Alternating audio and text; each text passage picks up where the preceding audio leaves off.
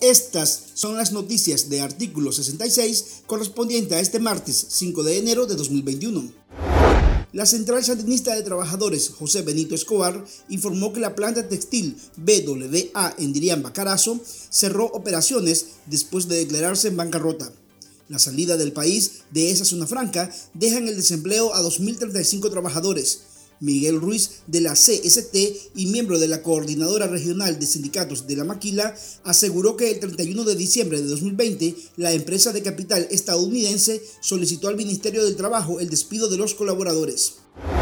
La Comisión Interamericana de Derechos Humanos, CIDH, condenó el allanamiento ilegal y abuso de autoridad por parte de la policía en contra del periodista y director de Radio Darío en León, Aníbal Toruño, bajo la excusa que buscaban drogas. El organismo calificó la acción del régimen de Daniel Ortega como una estrategia de intensificación del hostigamiento estatal. La CIDH le recordó al gobierno de Nicaragua que el periodista Aníbal Toruño es beneficiario de medidas cautelares.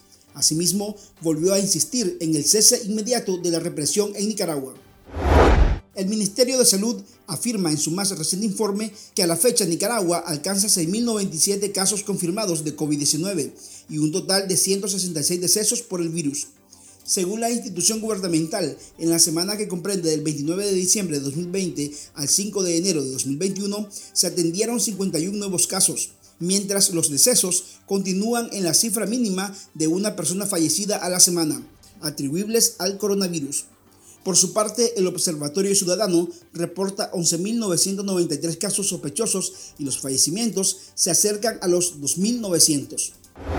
María Ángeles Eugenia Delgado Lindo, una joven activista, miembro del Grupo de Apoyo Nacional GAN, organización que forma parte de la Unidad Nacional Azul y Blanco, denunció ser víctima de asedio policial situación que enfrenta desde el 23 de diciembre de 2020, tras participar en un piquete express en carretera a Masaya demandando la libertad por los presos políticos.